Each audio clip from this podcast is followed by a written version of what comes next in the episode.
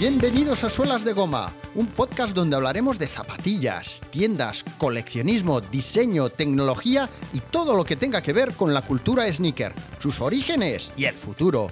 Yo soy Orlando Chico y esto es Suelas de Goma, episodio número 27, el 13 de enero de 2020.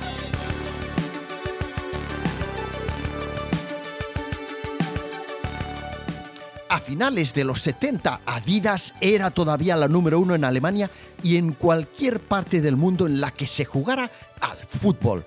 Pero Nike estaba conquistando rápidamente la primera posición en el sector del running. Y la popularidad de aquel deporte era tal en aquel momento que si conseguían liderarlo, tendrían la oportunidad de dominar todo el mercado estadounidense.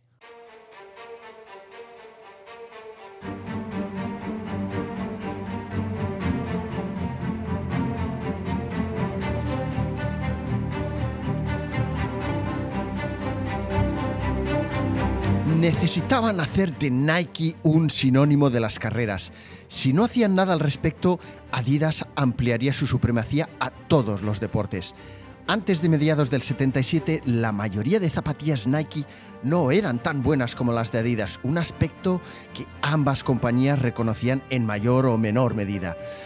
Pero a medida que pasaba el tiempo, Nike sacaba al mercado más y más modelos que innovaban y que proponían nuevas ideas en torno al calzado para carreras. Nike creó modelos que definirían el futuro de las zapatillas de carreras modernas, con hormas ensanchadas, suelas waffle y confeccionadas con nylon de vivos colores. Eran suaves, eran ligeras, eran cómodas. Mientras Nike apostaba por crear nuevas zapatillas que tenían en cuenta las necesidades de los estadounidenses que corrían sobre asfalto u hormigón, Adidas seguía produciendo zapatillas tan solo pensadas para corredores europeos que corrían sobre senderos de tierra. Los agentes comerciales estadounidenses de Adidas comenzaron a referirse a algunos de sus modelos de zapatillas como las lesionadoras. En 1978 Nike lanzó las Long Distance Vector, más conocidas como LDV.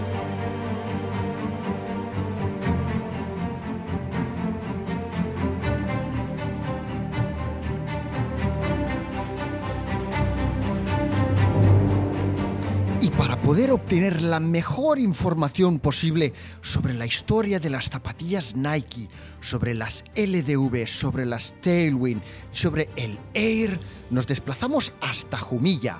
Allí nos espera Luis Miguel Lozano, Jumi, presentado en múltiples ocasiones por los principales medios de comunicación especializados en moda, running y sneakers de nuestro país como uno de los mayores coleccionistas de Europa con más de 2.000 zapatillas vintage en su haber, poseedor de cientos de historias que ha ido acumulando a través de vivencias que comenzaron cuando en 1986, con tan solo 10 años, consiguió sus primeras Air Jordan.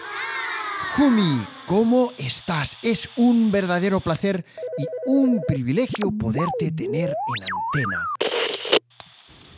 Hola, ¿qué tal? ¿Qué tal Orlando y, todo el público de Solas de Goma FM?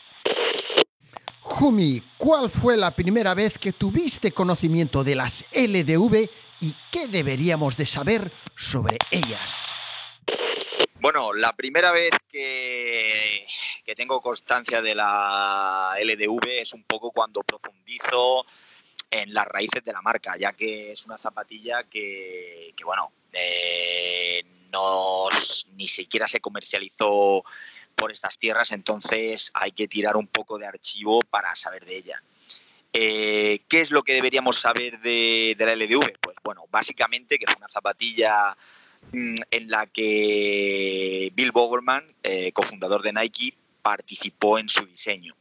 Y principalmente la característica fundamental es que era una zapatilla que tenía suela de gofre, pero esta vez la suela de gofre eh, servía o iba a ser utilizada para corredores populares y para corredores que no tuviesen tanta técnica.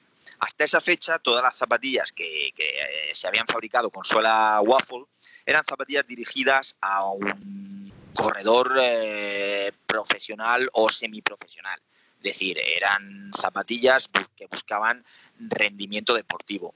Sin embargo, la LDV, una zapatilla para, larga distancia, como dice su nombre, Long Distance eh, Vector, estaba hecha para largas distancias, pero para corredores que no tenían esa técnica tan depurada o que eran corredores más populares, con, con, peso y demás. Entonces, ¿qué pasa? Que las zapatillas que habían utilizado el Gofe hasta esa fecha eran zapatillas con la parte, con la suela, digamos, muy reducida, con la superficie de apoyo muy escueta, cosa que provocaba lesiones en corredores con poca técnica o con demasiado peso.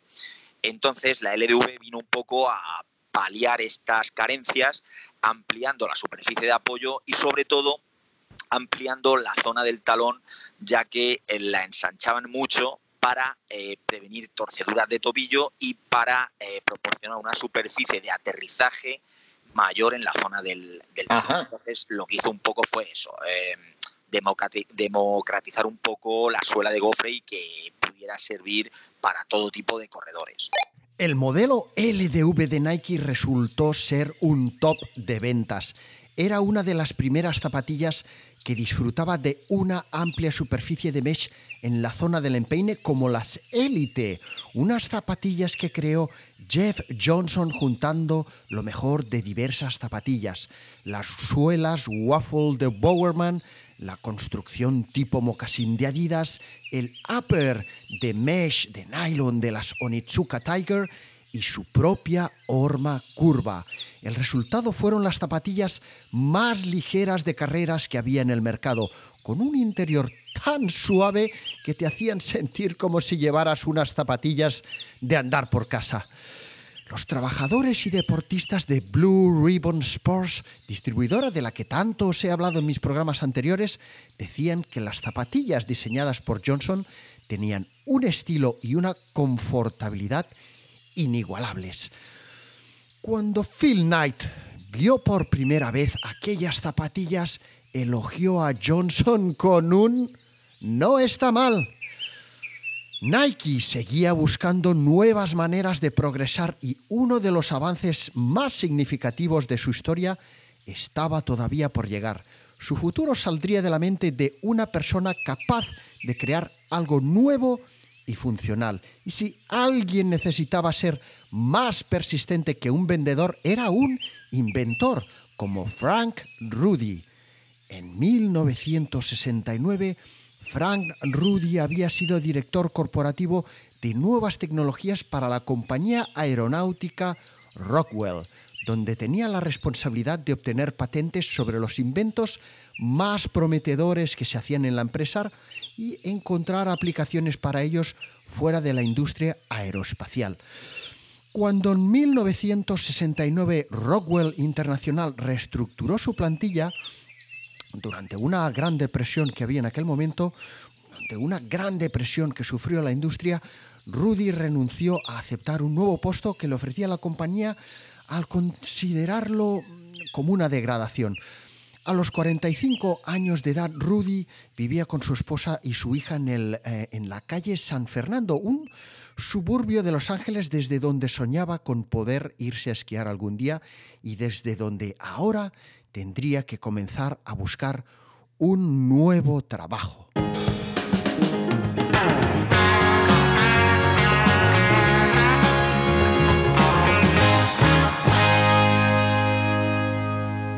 ¿Qué es lo que realmente te gustaría hacer? le preguntó su esposa Margie. Pues ya lo sabes, Margie, si no tuviéramos una hipoteca que pagar y una hija a la que criar, me encantaría poder dedicarme a esquiar. ¿Y por qué no piensas en algún invento que tenga que ver con el esquí, Rudy? Le volvió a preguntar eh, su esposa Margie.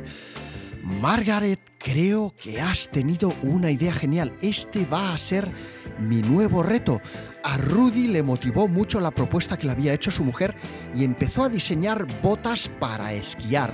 Rudy sabía por experiencia personal que las botas de esquiar eran por lo general muy incómodas y que algunas hasta llegaban a producir tanto dolor que te impedían poder disfrutar de la práctica del esquí. Estoy seguro de que muchos de los que me estáis escuchando que habéis ido a esquiar muy de vez en cuando o, o habéis pasado por esto, o que habéis ido a esquiar o a patinar.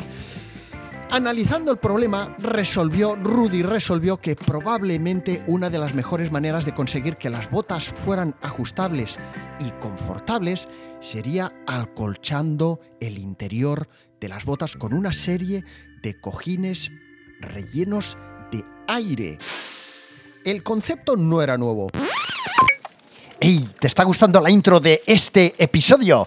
Pues puedes escucharlo de principio a fin haciéndote suscriptor de Suelas de Goma en suelasdegoma.fm barra premium o descargarte tan solo este episodio mediante un pago único en suelasdegoma.gumroad.com suelasdegoma.gumroad.com Venga, tú dale al play que yo voy a seguir eh, creando episodios dedicados a la cultura sneaker, al running, al básquet, al skate, a las tiendas, al marketing deportivo.